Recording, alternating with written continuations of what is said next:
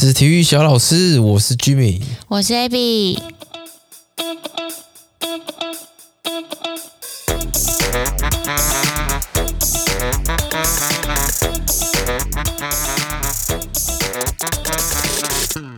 耶！嗨，大家好久不见，好久不见。最近太忙了，我们频道并没有这个结束啊，虽然说有点风中残烛的感觉。最近可能那个更新的频率是有一点慢，没有错。还没灭，还没灭。那要不要说说为什么我们最近更新的比较慢？哦，我觉得最近真的是太忙。其实我自己认为我现在的生活就是过得是很丰富，然后我的时间都被排得很满。但是虽然说就是很忙，可是我觉得算是很充实了。可是真的有时候时间有限，你知道，好像。也不能真的什么都顾得到，对啊，时间真的很有限。为了录这一集，要不要说说现在是几点？不是啊，这个时间以前也有做过啊，十二这个十二点十分还行吧？凌晨十二点十分啊，还行吧？明天要上班啊。平常这个时候我也还没睡吧？还好吧？我睡了吧？好，然后还有另外一件事，就是让我们最近变得很忙碌，就是我们新家终于开工了。我们大概开工了，我们大概开工了两个礼拜吧。嗯，那因为这两个礼拜，假设我们呃在周间或周末有空的时候，我们就会绕过去新家，然后看一下进度，这样。对，我觉得，我觉得，我觉得装潢真的是真蛮累的，你要花很多时间在。在盯场啊，讨论，然后对啊，你要一直去看，因为你怕会做错。然后撞速其实很快，什么打什么墙，一天起就啪啪啪全部打掉了。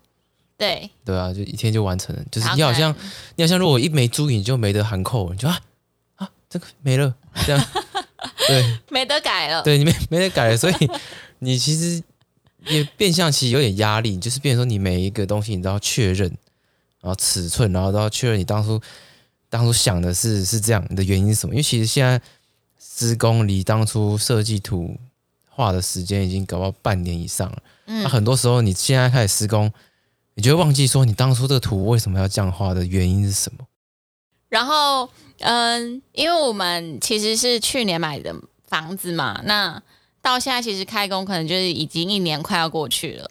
所以的确，就像 Jimmy 讲的，有时候我们在当下设计跟 A 设计原设计师讨论的东西，我们可能现在有时候有一些记忆模糊，就变成是我们要去翻记录，想说为什么我们当初要这样设计之类的。对啊，对啊，那个给这个接下来可能需要装潢的朋友，就是呃，尽量画图跟施工可能不要离太久了。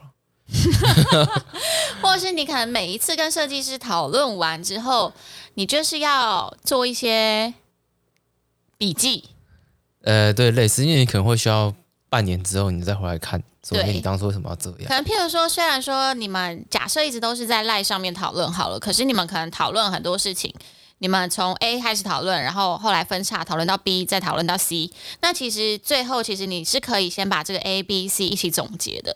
这样到时候在回顾的过程当中，你就会比较快抓到哦，我当初为什么要这样，然后当初最后的决定是什么？嗯，对，对对对对，嗯，好。那除了这个装潢以外呢，就是还有什么事情让我们很忙啊？其实装潢我觉得算是蛮蛮大的一个 loading。是，嗯，对啊，然后应该是说，因为随着开工这件事情，所以我们很多的家电啊、家具啊，还有之前没有决定好的东西，我们也都需要在现在这个时间点赶快决定。对，就是会变成要或不要，现在。要或不要，然后再加上，因为我们譬如说我们的厨具啊、我们的窗帘啊、我们的木地板啊，这些厂商都是我们自己找的，所以就必须我们现在在现在这个阶段，我们要密切跟各个各个厂商联系，然后跟他们说啊，啊，我们开工了，那什么时候他们可以到现场跟设计师对图？那他们什么时候可以进场？那他们什么时候要开始叫料？哎呀，就是简单来说，就是这个。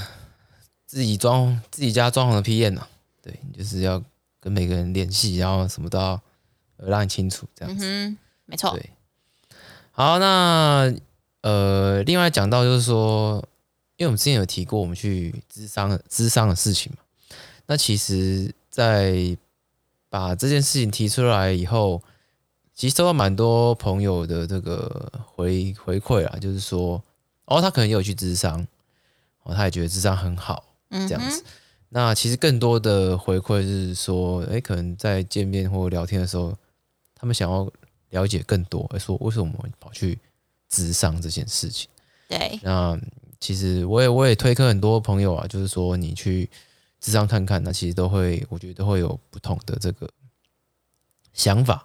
嗯，哦，对你这个人生啊，这个灵魂的提升，都会有不同的这个感受，对啊，不管你是什么关系，呃，伴侣关系、亲子关系、职场关系，那都会有这个不同专业的智商师哦来协助你，对对对，所以其实最近算是在当智商小老师，所以大家是保持着哎。诶他们想要去做智商，可是他们不知道怎么开始，还是他们对智商还是保持着啊？你们去智商哦？其实我倒是觉得没有，就是我我没有遇到这种说啊，你们去智商，或是呃，可能有啦，可是很少啦。可是他们就会想要了解更多，是是还好，没有那种说啊，去咨商这样还好，是是不是有病？对，还好，我觉得这还好，对啊，哦，或者是他们想要了解说，哎，什么情况？他需要去做这件事情，或是说，哦，这倒是蛮有可能，因为他们可能想要了解，哎，到底是到哪个阶段你会想要咨商，对吧？哦，这是蛮有可能的啦。我觉得会来问的人，基本上他实际上可能已经开始遇到一些问题，那不确定智商是不是他可以寻求的一个管道。嗯哼，对啊，对啊，对啊，我觉得是是这样子。那我们就是呃，给他指引一条路嘛，然后 push 他说，哎，其实是可以的。可以去试试看，对对对对，我觉得就像刚刚 Jimmy 说的，因为其实有时候你那个压力来源就是是真的是各个方向，有时候就是伴侣，有时候是家庭亲子嘛，那同才工作，或是你自己的个人，就是呃身体状况、健康状况都有可能导致，就是你这个当下的情绪是不太舒服的，可能是累积的，可能是瞬间的。那不管是怎么样，你都可以，呃，这都是一个协助，就是我觉得这都是一个蛮好让你更了解自己的方式。嗯嗯嗯，对，没错。所以还是再一次，就是推荐大家想要改善关系，你可以去 寻求这个帮助啊。嗯哼，算是不错。好，好，那接下来啊，我刚刚想到，不是说为什么就是现在比较忙嘛？没错，对。那另外一件事就是说，我最近在准备一个比赛，这件事情应该是之前是没有讲过。我有讲过说我很想要报比赛，不过我今年真的确实是有报一个比赛，可是没有讲出来。嗯哼，之前讲的应该是想要报大力士比赛吧？大力士比赛就没有报到。对，那为什么没有讲出来？是因为因为我都没有录音，所以因为这样，所以我都没有讲出来。所以我觉得变相是吧？不然。我很早就已经报了啊，都没有都没有说哦。对啊，这是一个这是一个呃举重的比赛了。对对，那那我为什么我会想要去报这个比赛？是因为就是想要尝试不同专项的运动，然后试试看自己的能耐到到哪边。那另一方面也是想要去享受那个舞台的感觉，嗯、对，然后认真的在这个。两个哦，可能不到两个月哦，可能好，就算两个月好了。认真的在这两个月的时间内，把自己当成选手一样的对待自己。是哦，其实，在准备这个比赛，其实我也算蛮认真的啊。我找了这个教练，是我找了营养师配合，我去监控一些我饮食，给我一些饮食一些建议啊。除此之外呢，还有这个运动按摩哦，我现在每个月都会去。去放松一下，身体保养。对，身体保养。对，那在比赛当天呢，我我还要找一个就是摄影师来配合，到时候帮我记录一下比赛，算是给呃自己人生就是呃更丰富吧。就是说，哎，我曾经有参加过这比赛，然后有做一个记录，这样子。是一个 to do list 的概念吗？嗯，对对对，类似。哎，那你要不要说说你在报名这个举重比赛之前，你在举重这个部分你接触的是多深？嗯。其实我在报比赛之前，我是有上过十堂的举重团课了。嗯，所以你想想看，如果一个礼拜上一次十堂举重团课，大概三个月上完。嗯哼，对，所以我的这个举重资历大概就是就三个月。幼幼班，幼幼班可能 都不到，幼幼班、中班之类的。嗯，对，就很弱啦。嗯哼，对啊。那那我自己也知道，我去报这比赛，基本上是不会有。得什么牌啊？什么？我也不奢望去得牌，只是我希望在我现有堆叠的肌力里面，把我举重这项专项把它拉到最高。是，对，就是在最开始初期的时候，有跟举重的教练讨论一下，一现在这样子的呃力量，那预期我们可以得到的运动表现是多少？那举个例子来说好，就是假如说 他他他首先他知道我的状态，我的肌力有多少嘛？然后就会问说：“哎，我之前大概蹲多少？那我可能就蹲可能一百一一百五上下。那这是我的最大的肌力。嗯、那可能加上我以前蹲的时候，我的这个背杠的位置又太低。因为举重是属于一个这个三关节伸展的动作，三关节是呃髋膝踝嘛，要做伸展，嗯、同时伸展的一个爆发力的动作。所以在如果你今天是用可能。中低背杠的姿势其实是不利于这个伸展的动作，所以，假如说我今天一百五，可是如果我要改成高背杠，那可能就要再打个折，因为我从来没有背过高背杠哦，是，所以在调整之前，可能我就要打个折，可能就要用一三五换算，呃，然后可能知道你最大肌力之后再去抓哦，可能如果今天以你现在有的肌力。你的抓举、挺举的这个天花板大概可以到多多少？嗯哼，你的专项转换可以到多少？对，大概可以到多，在你这个技术发挥到百分百的情况之下，以现有的肌力去这样算。当然，我不可能在两个月内把我技术发挥到百分百嘛。对，但就是尽量。那那我们去大概抓一下。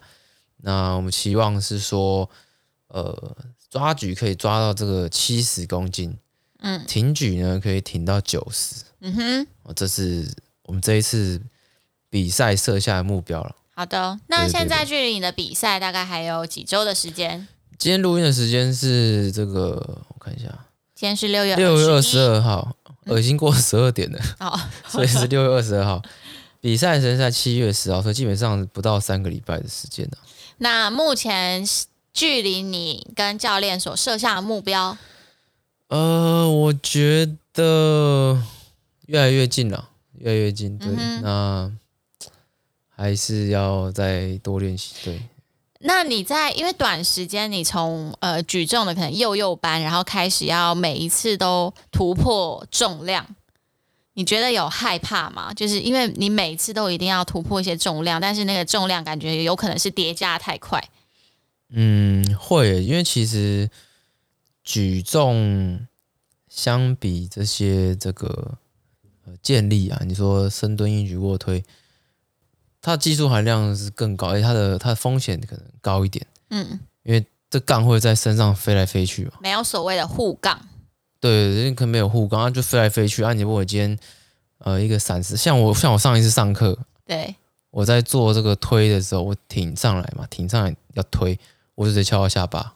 哦，而且其实看过很多举重影片是靠到头的，下来的时候，没人现在都靠到头啊，啊，也有人上去的时候靠到下巴直接晕啊，嗯，就直接被你知道格斗的时候打下巴最容易晕嘛，啊，这个就跟你下巴被打到一样。为什么打下巴容易晕？是哦，嗯，哎，我想过为什么打下巴容易晕？为什么你知道吗？为什么？因为相对于脑袋的这个力臂是最长的，你重击下巴产生的力矩是最大的。啊，什么意思？这是我猜的啦，这我猜，就是你你想嘛，你今天你今天脑袋哦当做支点，嗯，那下巴是不是离脑袋最远？那这力臂是最长，嗯，对啊，啊，你又产生一个力，那你这产生，因为你力臂最长嘛，啊，对头脑的这个力矩产生最大，砰一下，你可能就很容易晕。不过你这样一讲，我的确想到，就是以前跟你一起在看一些格斗赛的时候，那个拳好像真的蛮多都是从下巴，或是就是左脸或右脸，然后一瞬间靠过去，然后就当场就是直接昏倒。摸到下巴基本上很容易晕啊，真的、啊，哦，真的。不过那个会不会晕的那个推理是我自己猜的，嗯，重生。可是我觉得很有道理啊，你不觉得很有道理吗？那你下次可以去查一下，然后我们下一期再跟大家分享。好好，可以。可是我觉得我的这个推理很有道理。好，对啊，这是跟力学有关，嗯。所以到目前为止练习就是那一次考到下巴，其他到目前为止都算还好。呃，我上一次也是有在，因为我们现在每一次练习我都要拼都要拼重量，就是我可能每一次都会破皮啊。嗯，因为我还没有摸到我现在肌力换到举重上面的天花板，是，所以我可能每一次都会都会破皮啊。嗯哼。然后，那我我在可能 clean 上 clean 上来的时候，我可能就没有接好，那就。其实那个我也没不能控制，就是一个反射的动作，就把杠丢掉这样子。哦，对吧？哎，我觉得，呃，不管是肌力训练还是举重，好了，呃，在训练，在你开始练习这个动作之前，就像我们之前说的，你在练，呃，你在做肌力训练的时候，你必须要知道你要架护杠嘛。嗯。那对比在举重上面，你有没有一开始先学你要怎么丢杠？基本上杠子就是。如果你有意识要丢，嗯，呃，你一定是往前丢，嗯哼，哦，你有意识要丢，因为因为假如说你今天挺上来，哦，你举完，好，裁判说啊，OK，嗯，要丢了，你一定要往前丢，你往后丢就是直接失败哦，嗯，所以你动作完成之后，你一定要往前丢，哦，那当然，你今天在做、啊、可能什么抓举、挺举，有些上来啊，你重心不稳，你想要往后丢，那反正一定失败嘛，那你就直接往后丢，那没差，所以我我觉得。在举这种项目，呃，对我是对这对我这个幼幼班来讲，我的感觉是，那个瞬间是身体下意识的反应，你没办法去控制。如果今天真的失败，你要往哪边丢，你没办法控制，哦、就是看他今天重心往哪边，你就顺着他走就对，然后身体赶快闪。但刚好这个动作，因为你一开始在练习的时候，你每次在练习的时候，你都会做到这个动作，嗯，对不对？嗯、就是你一定都会把丢杠嘛。呃，如果是动作完成的丢杠，我是有意识，我就往前丢嘛。嗯。那如果是呃失败的那一种，身体要马上闪开的，对，这个就很，我觉得很下意识的身体的记忆。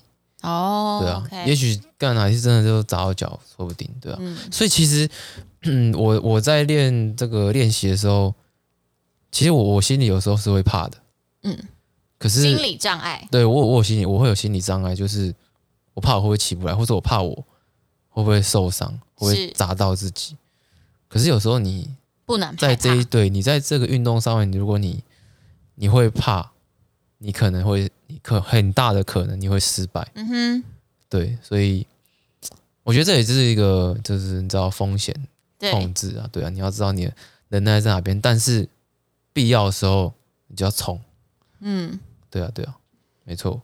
哎，那再问个问题，嗯，那在。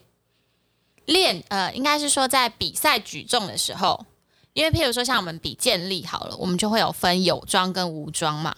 嗯，那举重会有吗？举重没有哎、欸，没有，他没有这个，他就是他没有分什么有装无装，什么经典不经典没有，他就是举重，奥、哦、林匹克举重。所以会需要穿连身衣吗？呃，如果。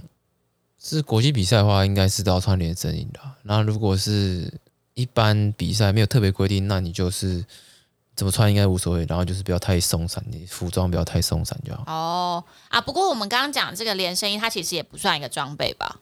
不算，不算，它就是一个服装规定这样。大家对啊，对。对，但是譬如说像譬如说在建立，有时候看到装备就可能是那个那个叫什么腰带啊，嗯嗯，腰带嘛，还有什么？对。还有护护膝啊，护腕呐，对对，护腕。举重也是有护腕、护膝跟腰带，不过这跟建立会很大的不一样，是因为 你在建立的时候，哦，你可能你的护腕很硬，嗯，稳定你的这个，帮你支撑，对，帮你支撑，稳定你的这个手腕、手手腕关节，但是你不能带这么硬的东西去举重。因为你需要做翻走啊，你需要，oh, 你需要你的这个肘啊、肩膀这个你在上 clean 的时候。都要需要活动度，你不可能去上一个很硬的护腕，oh, okay. 所以基本上举重的护腕是很软，它就是一个缠绕式的绷带。嗯哼，那护膝也是一样，它就是、嗯、它不可能像健力这么硬这么紧。嗯哼，腰带相对也是一样的意思，就不可能是紧，因为它需要它需要活动度。哦，了解。那我在练这个举重的专项的时候，其实蛮多东西会跟我我也蛮多疑问的啊，就问一下教练这样子。呃，譬如说，哦，为什么举重运动员都不练卧推？哦，好像有这件事。为什么举重运动员不会卧卧推？那以我们这个军神，来自中国的吕小军军神，哦，一个很厉害的这个举重选手，嗯、他也都不练卧推，嗯、他觉得练卧推呢会影响到他肩膀的活动度，嗯他从来都不练卧推，他宁愿拿去练肩推。哦，对，那这就是呃取舍专项的不同。哎、欸，我试着理解一下刚刚那段话。因为我也记得，我也有印象，就是说他们怕影响到那个那个呃肩膀的活动度，嗯，所以一直是因为你如果练太多胸推，他可能怕圆肩吗？或圆背？可能类似吧。他的肩膀，照他的说法，他说他的肩膀会什么会进不去哦。他到时候做肩推的时候，他手要往上举嘛，对，他可能要举到后面。可是因为如果练胸，他可能肩膀进不去，他这个不能够往前。嗯嗯，你讲他肩膀活动度，所以他不会去练卧推。好，当然你说如果是一个健全，他呃一个人啊正常，他想要是全面性的发展，那当然就什么都要练，水平的推啊，水平推就卧推嘛，当然就要练。但因为他是专业的举重选手，嗯，那他当然就往往他的这个专项去去发展。他觉得练肩推的这个 CP 值。是更高的，对他的举重有帮助，所以他就选择不去练卧推。当然，还是有些举重选手会练卧推，那都是等到他呃举重练完了，该练都练完了，嗯、才去推卧推推个几下这样子。嗯，对。哎，这边可以讲到一个可以可以大家分享的，因为譬如说有一些你在时间不够的时候啊，你可能同时你要练举重，你也需要做肌力训练。嗯，那他没有先后吗？嗯，像我现在如果备赛的话，对，我都是先练比赛要练。嗯，对，像我现在是已经先练举重，对，才去把我的这个，因为我现在还有深蹲的课表嘛，对，可以把深蹲的课表跑完。是不是之前还有一个说法是举重要先练，是吗？呃，我觉得要看啦，像我的课表的排程是，如果呃一般来说，我们现在是可能六周的课表好了，呃，有几周可能有三四天。是很吃强度的，对，很吃强度，就是那几天的深蹲很硬，嗯，哦，可能要做到什么二 RM 这样子，就是一组两下。那那个的话，就先拿出来练，嗯哼，因为怕你举重练完的时候，你那个根本跑不完，哦、因为强度太强，哈哈，所以先把那个做完，再去做举重。那其他的话，它的强度没有到这么高，那我们先把举重练完。OK，对，现在，所以你现在你现在。一个礼拜大概练几天举重？大概三天吧，加上课。嗯，对。因为老实说，能练这个真的让我放心练举重的地方不太多，所以比较麻烦一点。嗯，对啊，对啊。嗯，要不要说一下是七月十号在哪里比赛？七月十号在万华国中。为什么会报这一场呢？因为他就在我家旁边，所以就很近。对，你今天看了一下赛程，你的那个量级是最多人报的量级诶。嗯、呃，正常啦，这种八十几公七八十，通常都是大家平均的这个体重。嗯嗯，对啊对啊，啊，我也是蛮期待。其实我其实我我也不知道诶，好像又有点紧张，可是又很嗨。那你觉得这次备赛跟你之前比卧推跟那个硬举，感觉有不太一样吗？可能有吧，因为我真的是举重菜鸟，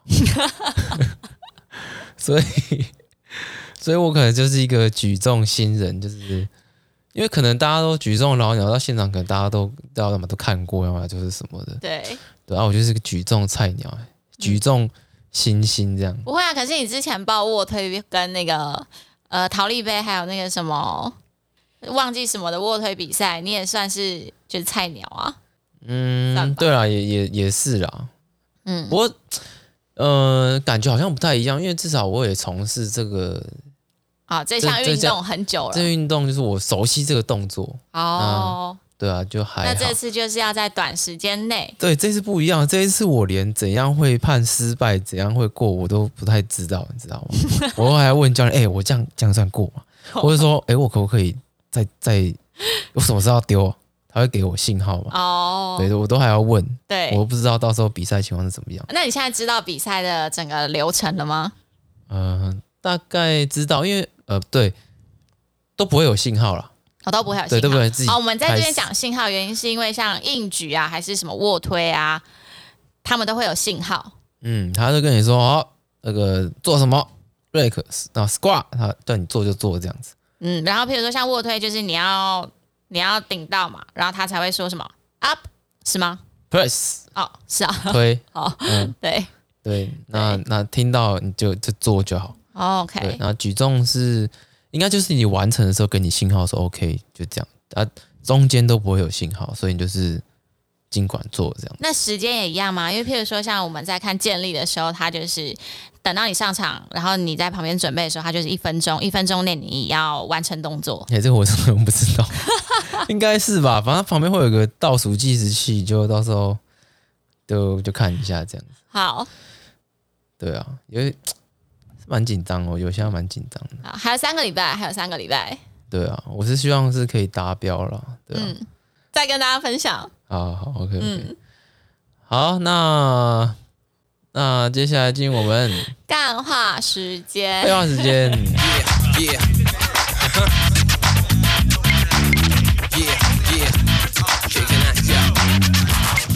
今天好像没有什么小主题吧？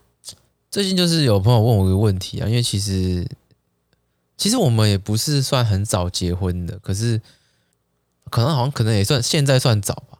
嗯，现在这个这个时代啊，所以会有人问说，嗯、呃，到底怎么样？为什么？为什么你哪一个 moment 你想要你想要结婚？是对，或是到底怎么样的人你想要结婚？怎么样？你怎么知道他适合结婚？对，你你怎么知道他就是你下半辈子要一起过的人？好，对啊，那会有一些疑问，像是说，哎，难道呃，我我真的？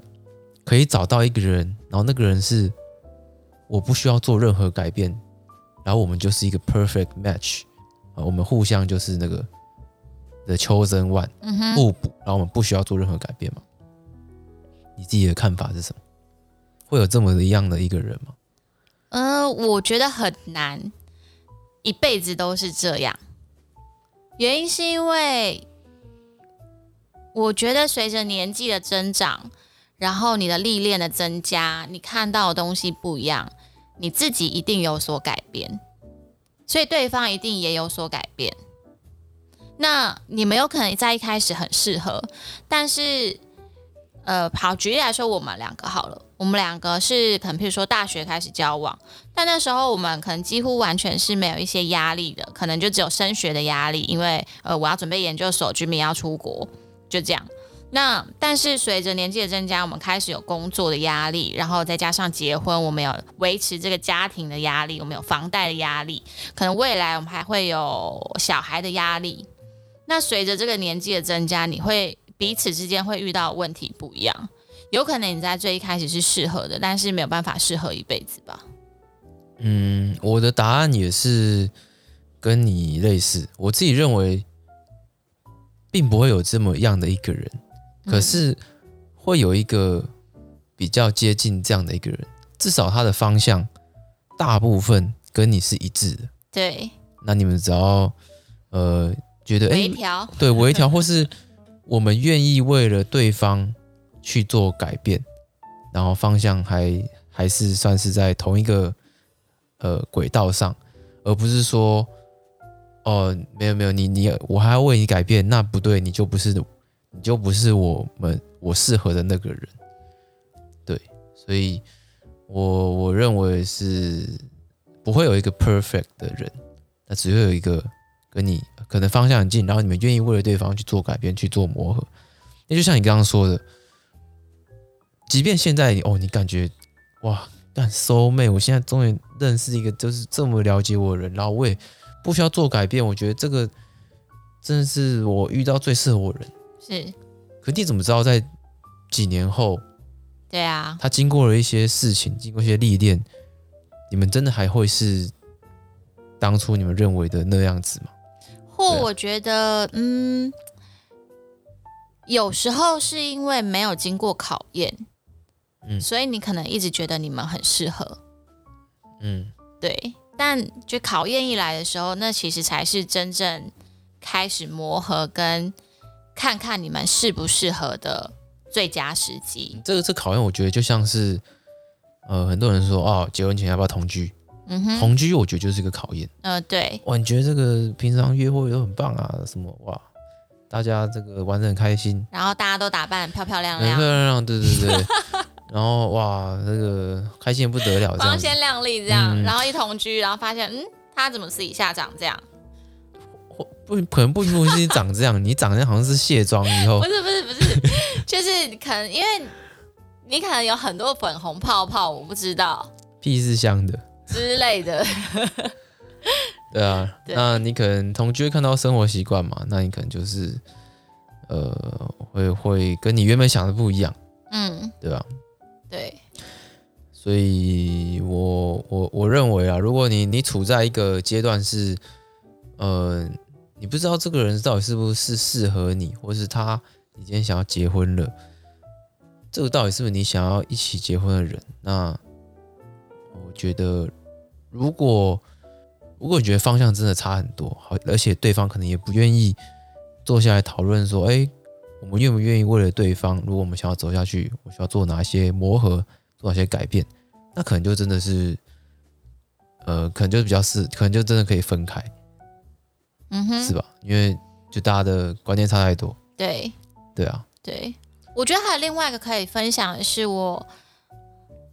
觉得不管在哪一段关系里面，你还是要。保有自己，嗯，就是呃，我们刚刚说到改变嘛，就是你或多或少一定会因为这个人，然后你们遇到了一些困难，或者是相处方式而改变你自己。那但是这个改变应该要是互相的，嗯，而不是哦，都是我为了你改变，但我让你保有你自己，没关系，我改就好。嗯，这这个其实。也是我们从这个智商师学到的一课，就是如果你很长把自己在每一段关系都无限的付出你自己所有，哦，你你都忘记你自己了，嗯，那你下意识可能就会觉得啊，你每次都觉得啊，没有，我就是付出，我让，嗯，我让你，我这个疼爱你，我宠你，我宠你啊，好了，算了，就这样，反正就这样了。可是这可能不是一个。好的关系可能呃长久可以维持长久的关系，那可能这一次过了，下一次也过了，可是你不知道是哪一次就过不了，然后那次可能就爆发，然后可就可能一发不可收拾，然后你也没有的喊扣，关系就结束了。或也是我可能在呃有一些亲戚的关系上面有看到类似的状态，就是可能呃男方是很愿意付出跟不计较的。那女，但其实女方，她可能只会变得越来越强势。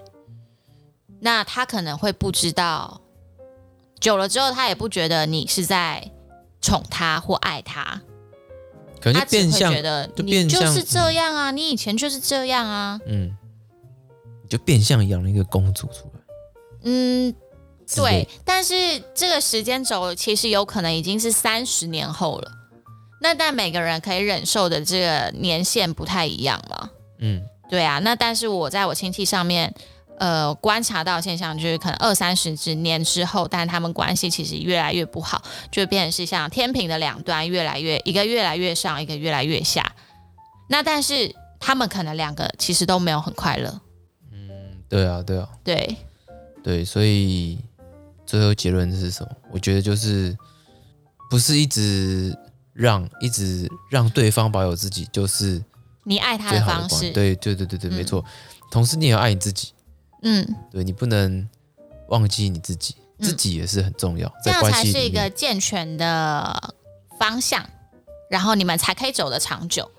对，我认为会可以走，我我们认为是这样子可以走的比较长久了。这感觉让我很像是，呃，关系的两边都互相在拉扯拔河。嗯，但是我们也要注意，不能让这个拔河呢一边真的整个被拉过去。嗯，就你还是要把它拉回来，就是两一直在中间这样拉来拉去，拉来拉去，然后去前进这样子。嗯，对啊，对啊，就是时不时你要拉，时不时你要放。我觉得这拉就代表是沟通。嗯，其实你也可以把它定义成沟通，因为我觉得唯有一直沟通，才是一直可以往更好的方式推进，呃，往更好的关系推进。嗯嗯，哎、欸，我觉得我比喻的真棒哎，时不时拉，时不时推，要放要拉，这样。嗯，你不能就是一直放哦，好吧，给你，给你，给你，给你，这样比较不会失衡呐、啊嗯。对啊，没错，对对，对，对。好，这是我们最近的小体悟了。嗯，对。好，那如果你对这个任何的关系有疑问，欢迎在我们这个 Apple Podcast 留言。哎、欸，很久没有收到留言嘞，我现在蛮希望可以看到一些留言的。哦，对，如果你有任何这个疑难杂症啊，呃，问题，不管是训练啊，或是或是其他关系上面问题，或是人生的问题，或生活上的问题，都欢迎在下面留言，有机会有机会就把它念出来，然后大家来做个讨论。好的。哎，我上次在 YouTube 上面有有收到一个留言，我也是蛮受宠若惊的。根本没有人知道你有 YouTube 吧？我放 YouTube 是为了增加我这个搜寻的这个这个。热度，热度，对，既然有在下面留言，我吓了一跳。嗯，我们还想一下他是谁，我完全不认识。对，所以真的有不认识的人在听我们的 podcast 吗？嗯，哎、欸、哎、欸，还真的有。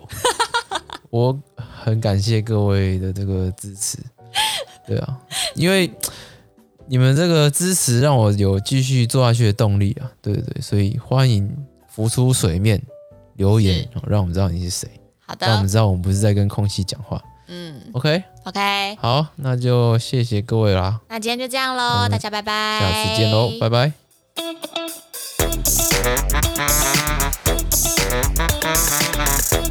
Música